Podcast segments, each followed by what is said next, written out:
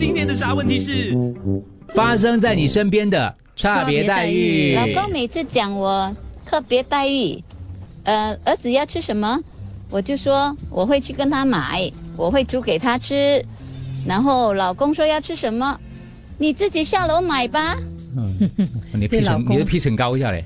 我老公跟我讲，他要养鱼，我说不要。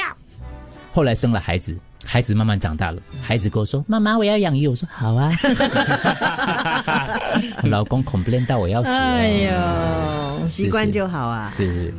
我的家婆对我和小姑他们的老公是有差别待遇的。他们回到家就会叫他们去吃饭。我到家了很久很久都没有听到他这样跟我讲。哦，我老板娘超讨厌男生的，男同事哦要什么都没有得商量，女同事要什么就有什么。差别待遇那就是新进公司的人，这老板呢都会给他们加薪，然后会升他们的职比较快啦。可是呢，我做了半死，我做了几十年了，我现在还在等啊。那也要检视一下自己了，可能有一些不足的地方，就直接跟老板问呐，为什么会这样子啊？找出原因呢？你这样等是没有用的。家中的差别待遇，在餐桌上，老公不时会问两个女儿要不要吃某些食物，小女儿叫甜甜，大女儿叫彤彤。OK 啊，甜甜你要吃这个吗？小女儿摇头。嗯，彤彤你要吃这个吗？大女儿摇头。这个时候其实妈妈有讲话了。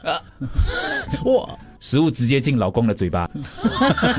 我我 OK 还没讲完，我这个哎呦，不可以这样哦，老公。很多人那个说，就是对孩子有差别待遇。我老公跟我讲要养鱼，然后我不给他养。我和我生了孩子，孩子长大了，然后妈妈要养鱼，我就给他养，然后老公生气，然后这位听众跟他讲说，当然啦，老公都不是亲生的，对他这样好怎么？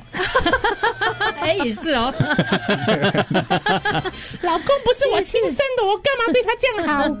他的意思是这样。哎，有道理，有道理，有道理哦，有道理，有道理，有道理，有道理。嗯。